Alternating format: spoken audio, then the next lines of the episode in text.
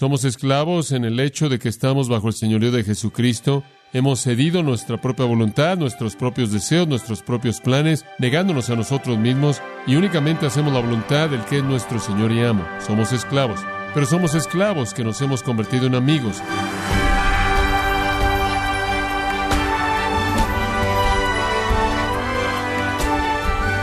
Le damos la bienvenida a esta edición de su programa Gracias a vosotros con el pastor John MacArthur. En la amistad hay muchas bendiciones, de la risa en los buenos tiempos al apoyo en tiempos difíciles. Pero ¿cuáles son las bendiciones de la amistad con Jesús? ¿Y cómo puedes saber si es realmente amigo de Cristo?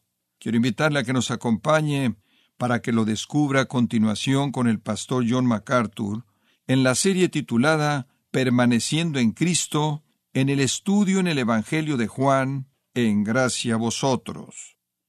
Quiero que abra su Biblia en el capítulo 15 del Evangelio de Juan. Estamos en algunas verdades maravillosas en esta sección del Evangelio de Juan, como usted sabe, comenzando en el capítulo 13 y hasta el capítulo 16. Esos cuatro capítulos simplemente están cargados de promesas. Promesas, compromisos para aquellos que pertenecen a Cristo.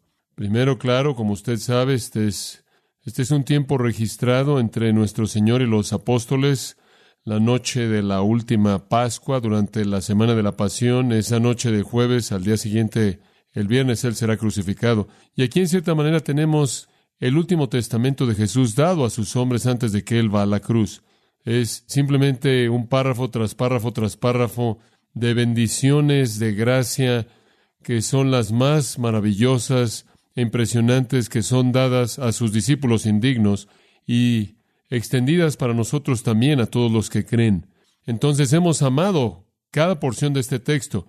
Hemos llegado al capítulo 15, versículos 12 al 17, y es un punto elevado. Y si usted puede tener un punto elevado, cuando todo es un punto elevado, este podría ser. Creo que de manera breve quiero recordarle que cuando usted llega a la Biblia, usted está oyendo las palabras mismas de Dios. Usted está oyendo las palabras mismas de Dios. En este caso, debido a que estamos en los Evangelios y Jesús es el orador, usted está oyendo las palabras de Dios de los labios mismos del Hijo de Dios. Y, debido a que han sido escritas por el apóstol Pablo, usted está oyendo las palabras mismas de Dios en los labios mismos de Jesucristo a través de la pluma misma de un escritor inspirado por el Espíritu. Entonces todo miembro de la Trinidad está involucrado. La palabra de Dios en los labios del Hijo inspirado en la Escritura por el Espíritu Santo. Toda Escritura es inspirada por Dios, toda Escritura viene de Dios, no es un libro humano, es la palabra de Dios. Entendemos eso, sabemos eso. De tal manera que todo lo que vemos aquí para nosotros es una revelación de Dios, quien se está revelando a sí mismo y su verdad y su voluntad a nosotros. Entonces, permítame leer los versículos 12 al 17 simplemente para presentar el texto y después hacer unos cuantos comentarios. Este es mi mandamiento, que os améis unos a otros como yo os he amado. Nadie tiene mayor amor que este, que uno ponga su vida por sus amigos. Vosotros sois mis amigos si hacéis lo que yo os mando. Ya no os llamaré siervos, porque el siervo no sabe lo que hace su Señor, pero os he llamado amigos, porque todas las cosas que oí de mi Padre os las he dado a conocer. No me elegisteis vosotros a mí, sino que yo os elegí a vosotros, y os he puesto, para que vayáis y llevéis fruto, y vuestro fruto permanezca, para que todo lo que pidierais al Padre en mi nombre, Él os lo dé. Esto os mando, que os améis unos a otros. Verdad poderosa aquí. Y vamos a verla de nuevo como lo hicimos la última vez, pero simplemente para recordarles, somos esclavos y amigos. Somos esclavos que se han convertido en amigos. Somos esclavos en el hecho de que estamos bajo el señorío de Dios, bajo el señorío de Jesucristo, que Él es nuestro amo y le obedecemos. Hemos cedido nuestra propia voluntad, nuestra propia ambición, nuestros propios deseos, nuestros propios planes, negándonos a nosotros mismos, rechazando todo lo que se impone sobre nosotros y únicamente hacemos la voluntad del que es nuestro Señor y amo. Somos esclavos. Pero somos esclavos que nos hemos convertido en amigos. En otras palabras, hemos sido elevados como esclavos. Todavía se demanda de nosotros que seamos obedientes, pero hemos sido elevados al nivel de intimidad con nuestro Señor de tal manera que, como el versículo 15 dice, somos amigos porque todo lo que el Padre ha revelado al Hijo, el Hijo nos lo ha dado a conocer a nosotros. No hay secretos. Somos esclavos en el sentido más verdadero de la palabra, bajo el amo más maravilloso, incomparable, perfecto, y al mismo tiempo hemos sido elevados a la amistad porque no solo somos esclavos que se nos dice que hagamos, somos esclavos íntimamente involucrados con toda la revelación. Todo lo que Dios le ha revelado a Cristo, Él nos lo ha descubierto. Eso es lo que es la amistad, es conocer todo lo que hay que conocer acerca de alguien. Entonces somos esclavos que somos amigos. ¿Cómo llegamos a hacer esto? ¿Cómo es que esto nos llegó a pasar? La respuesta viene en el pasaje que acaba de leer. Probablemente lo vio y quizás no lo vio. Es afirmado de manera simple. Vaya al versículo 16. No me elegisteis vosotros a mí, sino que yo os elegí a vosotros. Eso tiene sentido, ¿no es cierto? No creo que usted se podría ofrecer como voluntario para ser el esclavo del César. No creo que usted podría ofrecerse como voluntario para que fuera el amigo íntimo personal de cualquier monarca en el mundo antiguo o simplemente en el mundo actual. Y hubieron grandes gobernantes y reyes y autoridades y amos y señores por todo el mundo romano y por todo el mundo del Oriente Medio en la parte oriental. Esa no fue una posición para voluntarios. Eso no solo estuvo abierto para cualquier persona, esa fue una posición para la que usted era elegido. Usted era elegido para ser un esclavo, como todos los esclavos lo eran. Eran elegidos y eran comprados. Usted entonces fue elegido para ser elevado como un esclavo al nivel de amistad personal íntima y conocido. Y hablamos de eso, que la gente que probablemente conocía más acerca del gobernante eran los esclavos más íntimos, los que estaban ahí al lado de su cama cuando él se iba a acostar en la noche. Y estaban ahí en la mañana cuando se despertaba, los que lo oían llorar y lo veían reírse, los que veían todas las imaginaciones internas de sus decepciones y éxitos, los que conocían lo que él amaba y lo que él odiaba, lo que él temía y lo que él buscaba. Esos eran los más íntimos de él y ese es el tipo de amigos que somos de Cristo. Somos sus esclavos, hacemos todo lo que él nos manda, pero él literalmente nos ha dado acceso a los secretos de su propio corazón. Las cosas que están escondidas de los sabios y prudentes, la Biblia nos dice, son reveladas a nosotros porque somos esclavos, que somos amigos íntimos. No alcanzamos esta posición al ofrecernos como voluntarios. No comenzó con nosotros. Y eso es lo que nuestro Señor está diciendo en el versículo 16. Y simplemente quiero que vea eso. En cierta manera es el enfoque primordial en esta mañana. No me elegisteis vosotros a mí, sino que yo os elegí a vosotros. Ahora, sé que hay cosas en la Biblia que la gente no entiende. Muchas de ellas. Hay algunas cosas que no entendemos porque no podemos, porque hay una realidad infinita en ellas y tenemos mentes finitas, estamos confinados. Hay realidades eternas que no podemos entender, hay muchas de ellas. Simplemente trate de pensar en la eternidad y vea cómo funciona eso. Entonces hay cosas que no podemos entender porque somos finitos.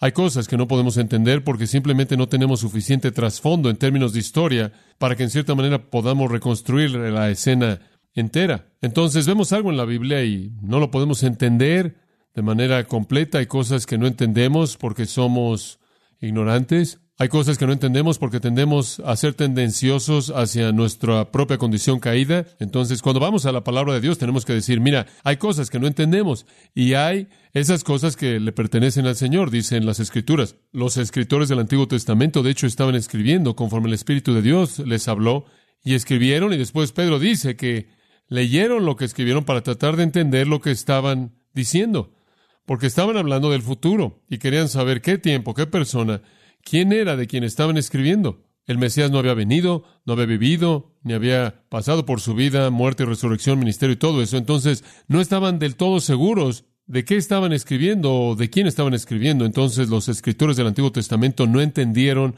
el significado completo inclusive de las cosas que escribieron. Y lo mismo sería el caso con los escritores del Nuevo Testamento.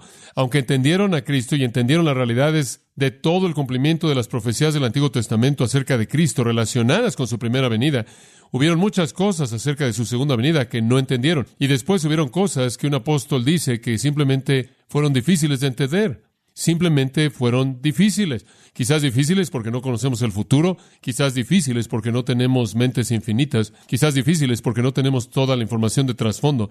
Pero quiero admitirle, como alguien que ha estudiado la Biblia por mucho, mucho tiempo, hay cosas que son desafiantes de entender por las razones de no poder reconstruir el contexto para entenderlo de manera precisa, por el hecho de que tengo una mente finita, una mente muy limitada, no puedo entender lo que es infinito, lo que va más allá de mí. Por cierto, me encantan las cosas que no puedo entender porque me prueba que la Biblia no fue escrita por hombres, es una de las marcas de su divinidad. No obstante, paradójicamente, hay algunas cosas que la gente cree que son difíciles de entender que no lo son. Una de esas cosas es la doctrina de la elección divina o de la selección divina. Hay gente que cree que eso es algo muy difícil de aceptar, que es una noción muy confusa, que Dios elige a personas, escoge a personas, predestina a personas a salvación, escribió sus nombres en un libro desde antes de la fundación del mundo y llama a los suyos a sí mismo y cumple su propia voluntad al congregar a la gente que ya ordenó y nombró y escogió. Hay gente que tiene problemas con eso, que quiere discutir en contra de eso, debatir eso. Esa no es una de las cosas que no es clara. Esa no es. Esa es totalmente clara. Eso está en alta definición. Muy bien. Vea el versículo 16. No sé de qué otra manera lo puede decir. No me elegisteis vosotros a mí. ¿Alguien está confundido? No me elegisteis vosotros a mí. Ese es el negativo. Digo, podríamos extender eso para que dijera, esta no es una organización de voluntarios. Ustedes no decidieron convertirse en parte de ella. No me elegisteis vosotros a mí. Ese es el negativo sin ambigüedad. No hay ambigüedad aquí. El positivo es, yo os elegí a vosotros. Ese tampoco es ambiguo. Y entonces usted tiene la afirmación negativa simple, no ambigua, seguida por una afirmación positiva simple, no ambigua, que no lo deja usted con confusión en absoluto. Si usted es un esclavo del Señor Jesucristo, que ha sido elevado a ser un amigo íntimo, no es debido a que usted eligió, es porque Él eligió. Ahora, ¿quién le dice al Señor esto? Bueno, Sabemos eso directamente en ese contexto. Él está hablando a sus discípulos, sus apóstoles. Judas ya se fue, han quedado once los creyentes verdaderos y entonces les está hablando a ellos. Él les está diciendo, sí, ustedes no me eligieron a mí, sino que yo los elegí a ustedes. Entonces alguien podría decir, bueno, sí, eso es verdad de los apóstoles, y es verdad de los apóstoles. Realmente no sabemos que estos apóstoles estaban buscando conectarse al Mesías, estaban interesados estaban fascinados, algunos de ellos estaban siguiendo el ministerio de Juan el Bautista, pero Él los eligió. Y usted puede regresar al registro del Evangelio y usted puede seguir la historia de cómo Él los encontró y los eligió. Pero fueron los primeros con respecto a lo que Él dice aquí, pero no los últimos. Todas las palabras preciadas de esperanza que Él les da en los capítulos 13 al 16 en esa noche, todas las promesas sorprendentes se extienden a través de ellos a toda persona que jamás creerá. De tal manera que cuando dice, no me elegisteis vosotros a mí, sino yo os elegí a vosotros. Es tan relevante para usted como lo fue para Pedro. Es tan relevante para usted como lo fue para Santiago o para cualquiera de los otros once apóstoles. Porque esto se extiende a todos los que son los esclavos de Cristo. Todos los que son esclavos de Cristo que se convierten en amigos. Toda promesa, toda identificación aquí es extendida a todo creyente a lo largo de la historia humana entera. Ahora dice usted, bueno, ¿cómo puedes estar seguro de eso? Bueno, si tuviéramos tiempo, simplemente podríamos pasar por el 13, 14, 15 y 16 y podría mostrarle cómo afirmación tras afirmación tras afirmación extiende todas las promesas, extiende todos los compromisos, extiende todas las identificaciones, mucho más allá de los 11 a quien nuestro Señor está hablando. Usted ve eso a lo largo de esto. Usted ve todo eso aquí, pero específicamente permítame mostrárselo en el capítulo 17. En el capítulo 17 el Señor acabó de hablar, muy bien, él ha dicho todo en el capítulo 13, 14, 15 y 16, todas las promesas, todos los compromisos. Capítulo 15 comienza, Jesús habló estas cosas. Y levantando sus ojos al cielo, ahora él va a orar. Y su oración es, misma noche, Padre, por favor, ahora cumple todas estas promesas. Cumple todas estas promesas.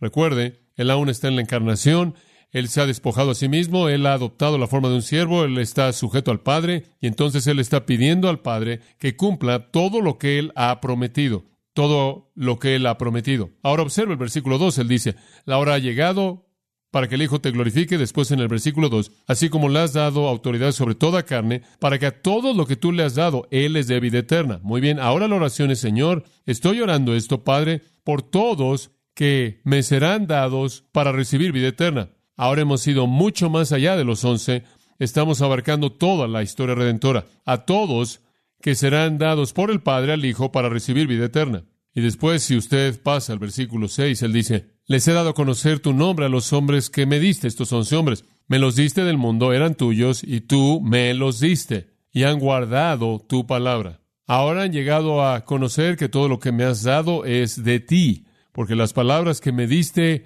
se las he dado, y las recibieron, y han entendido verdaderamente que vine de ti, y creyeron que me enviaste. Y después esto, yo pido por ellos, pero no pido por el mundo, sino por aquellos que me has dado, porque tuyos son. Yo estoy orando por todo lo que me has dado. Todo lo que me has dado. ¿Son únicamente los once? No, no. De regreso en el capítulo 6, leemos estas palabras tan poderosas.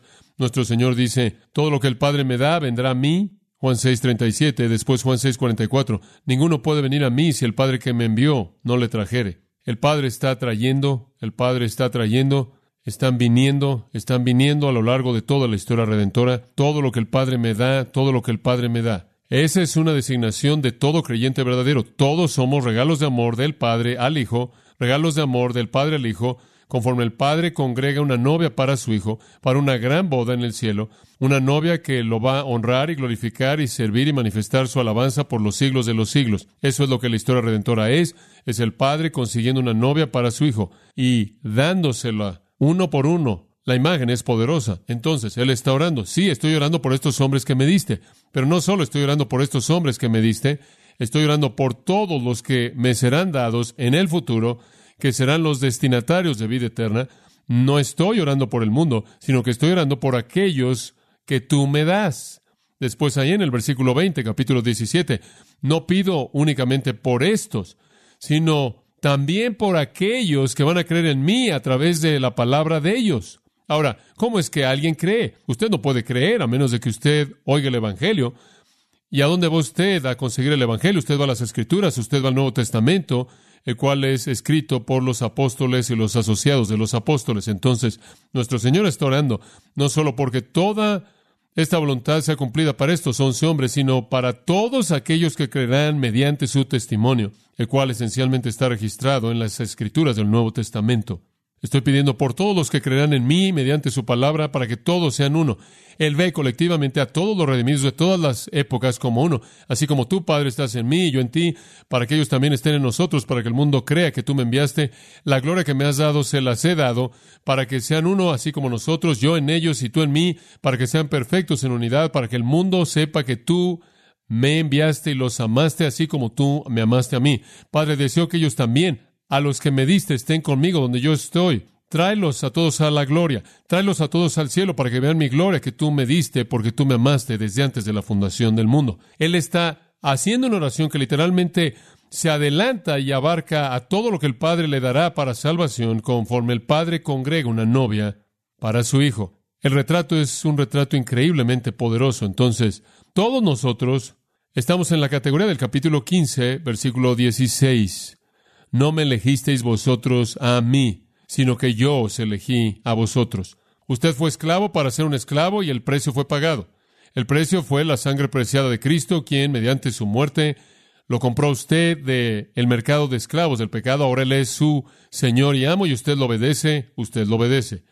No obstante, no solo se han convertido en esclavos, han sido elevados a ser amigos y de manera característica se aman los unos a otros. Entonces, esto en cierta manera es ampliar esto un poco más. Somos esclavos que nos convertimos en amigos.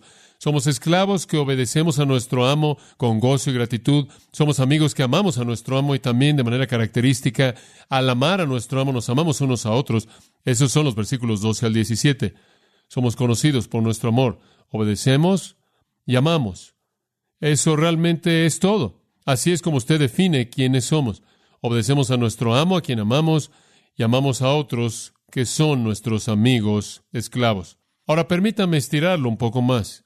Nuestra esclavitud es extrema. Nuestra esclavitud es extrema. Esta esclavitud espiritual es tan extrema como puede ser. No tenemos libertades. No tenemos un gobierno independiente. Obedecemos todos sus mandamientos. Él provee todo para nosotros. Él nos compró. Él es nuestro dueño. Él nos asegura. Él provee para nosotros. Él nos protege. Su voluntad es nuestra voluntad. Es un tipo de obediencia extrema. Es un tipo de esclavitud extrema que le damos a nuestro amo, amado, perfecto, glorioso, amoroso, santo. Nuestra esclavitud es extrema. Pero en segundo lugar, nuestra amistad es extrema. Esta es una amistad extrema. Es una amistad extrema. Dice usted, ¿por qué definición? Por la definición del versículo 13. Obsérvelo. Nadie tiene mayor amor que este, que uno ponga su vida por sus amigos. Eso es extremo. Dice usted, ¿Soy tu amigo? Muy bien, veamos qué tan lejos llevas eso. ¿Vas a morir por mí? ¿Vas a empujarme de las vías y vas a dejar que el tren te aplaste? ¿Es ese tipo de amistad? Estoy leyendo un libro interesante. parte de este libro es de un hombre que he conocido a lo largo de los años, quien fue un boina verde en Vietnam y, y quería leer más de su historia. Y al leer este libro, uno de los personajes principales en el libro nos lleva de regreso a la guerra de Vietnam y los horrores y las matanzas que se estaban llevando allí. Hay una historia de un hombre llamado Benavides, quien, por todos los relatos, parecía ser un hombre, un individuo muy insignificante, pero cuyo heroísmo fue absolutamente más allá de la comprensión. En una ocasión, cuando sus amigos, quienes eran parte de su unidad, estaban atrapados en la jungla, atrapados por una fuerza masiva del Viet Cong, y cuando todos los intentos de rescate habían sido hechos y los helicópteros habían chocado y hombres estaban muriendo por todos lados, él pidió si podía saltar en un esfuerzo final para entrar y no tenía un arma, nada más que una pequeña daga. Y este tipo de hombre insignificante no descriptivo de Texas únicamente tomó una cosa y él oyó que sus amigos, algunos de ellos, había doce de ellos para comenzar, cinco estaban muertos, quedaban siete y todos estaban heridos y él había oído que estaban heridos porque un reporte de radio salió y él tomó lo que estaba más cerca de él, lo cual fue un paquete médico. No podían hacer que bajara, porque tenían miedo de bajar el helicóptero hasta el punto en el que estuviera en un punto en el que pudiera ser blanco del fuego enemigo. Entonces él dijo, está bien, y el lado del helicóptero con la puerta abierta, de ahí él aventó la bolsa y después él saltó totalmente solo, sin un arma, y fue a buscar a sus amigos para entregarles ayuda médica en medio de una pelea de fuego increíble. El resto de la historia usted la va a tener que leer. El heroísmo es épico, obviamente. Entendemos eso, honramos eso, respetamos eso y sabemos que eso es lo que nuestro Señor está diciendo. Esto es axiomático, ¿verdad? Nadie tiene mayor amor que este, que uno ponga su vida por sus amigos. Entendemos eso. Esa no es una verdad espiritual, eso simplemente es realidad, ¿verdad? Eso es axiomático. Esa es una verdad autoevidente. Eso es lo más que usted puede hacer por alguien, es entregar su vida. Digo, nos emocionamos cuando vemos de que alguien quien quiere entregar un órgano vital para salvar la vida de alguien más entendemos ese sacrificio. Leímos de este tipo de cosas a lo largo de la historia. Temo decir que leemos acerca de ellas aparentemente menos y menos en el mundo en el que vivimos, pero entendemos eso. Esa es una forma extrema de amistad. Entonces, una cosa es que usted diga que es mi amigo, usted sabe soy tu amigo, pero no me pidas, usted sabe, cambiarme agenda. En serio. Muy bien. Hay un tipo de amistad, acepto eso, puedo entender eso, usted sabe. Envíeme una tarjeta de Navidad, está bien. No va más allá de eso. Pero estamos hablando de terminología extrema aquí. Esta es una esclavitud extrema en donde hacemos todo lo que nuestro comandante nos dice que hagamos, lo hacemos con gozo. Este es un tipo extremo de amistad en donde literalmente estamos dispuestos a dar nuestras vidas. Mire, eso es lo que Jesús dijo, ¿verdad? Si alguno va a venir en pos de mí, nieguese a sí mismo y tome su qué? Su cruz. Esa es una ejecución. Podría ser eso. Pablo dijo, mira, en mi vida muero diario. Cada día podría ser mi último día al llevar el Evangelio a la gente. Mi vida siempre está en juego. Entonces el Señor dice que esta es una relación extrema que tenemos con Él. Es un tipo extremo de esclavitud en donde obedecemos todo, un tipo de amistad extrema en donde entregamos nuestras vidas. Y Él es nuestro modelo. Regresa al versículo 10. Si guardares mis mandamientos, permaneceréis en mi amor, así como yo he guardado los mandamientos de mi Padre y permanezco en su amor.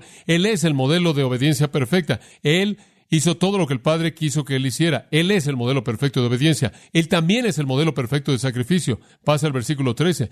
Nadie tiene mayor amor que este que uno ponga su vida por sus amigos. Y eso es exactamente lo que él hace. Eso es exactamente lo que él hace. Él da su vida por nosotros. Él es nuestro modelo. Él no dio su vida únicamente como un ejemplo, él dio su vida como una expiación, pero fue un ejemplo. Pedro dice que él nos dio un ejemplo también de amor sacrificial.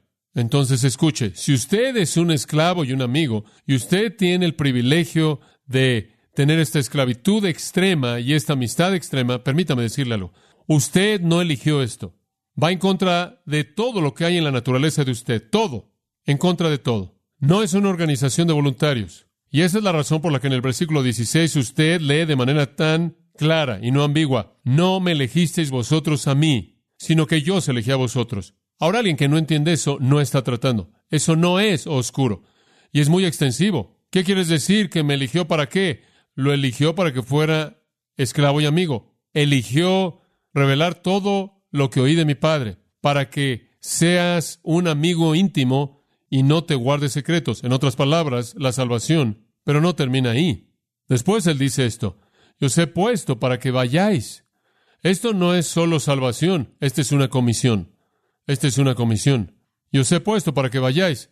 Es el verbo griego tithemi, establecer, fijar, ordenar, designar. Muy fuerte. En otras palabras, cuando usted fue elegido para ser un esclavo, quien es un amigo íntimo, cuando usted fue elegido para esta esclavitud extrema, esta amistad extrema, fue con miras a cumplir una comisión. Y es una comisión a ir. Esto es como una probada de la gran comisión, ¿no es cierto? Es un adelanto de la gran comisión, ir por todo el mundo y predicar el Evangelio a toda criatura. Os he puesto para que vayáis y después también para asegurarse de que usted tenga todo lo que necesita al final del versículo 16. Todo lo que pidierais al Padre en mi nombre, Él os lo dé. Entonces, los he elegido para salvación, los he elegido para una comisión, los he elegido para una provisión. Y con esa salvación y esa comisión y esa provisión, su vida tendrá un impacto eterno.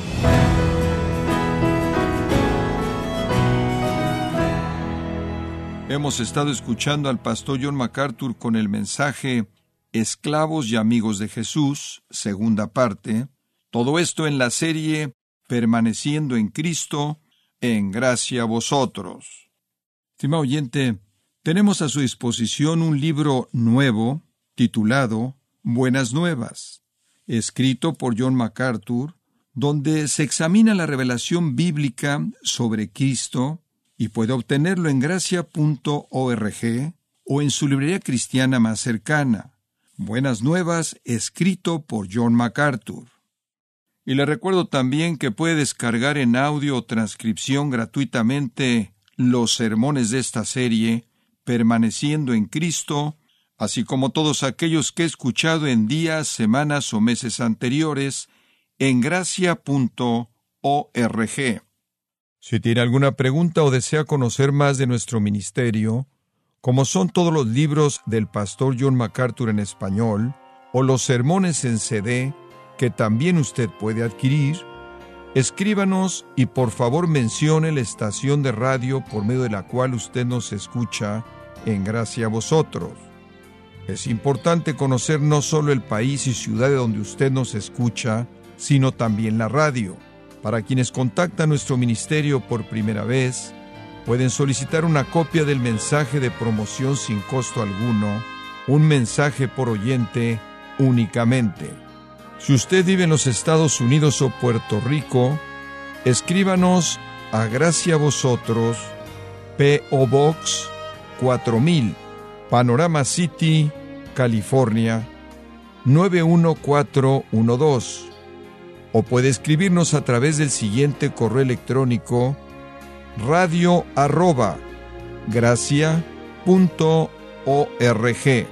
Bueno, en nombre de John MacArthur y el personal de este organismo, queremos darle las gracias por su tiempo y sintonía y queremos pedirle que no deje de orar por este ministerio, como también por la estación de radio por la cual usted nos escucha de lunes a viernes. Este es su amigo Miguel Contreras, invitándola a que sintonice nuestra próxima edición para que juntos continuemos desatando la verdad de Dios un versículo a la vez. No se lo pierda, aquí en Gracia a Vosotros.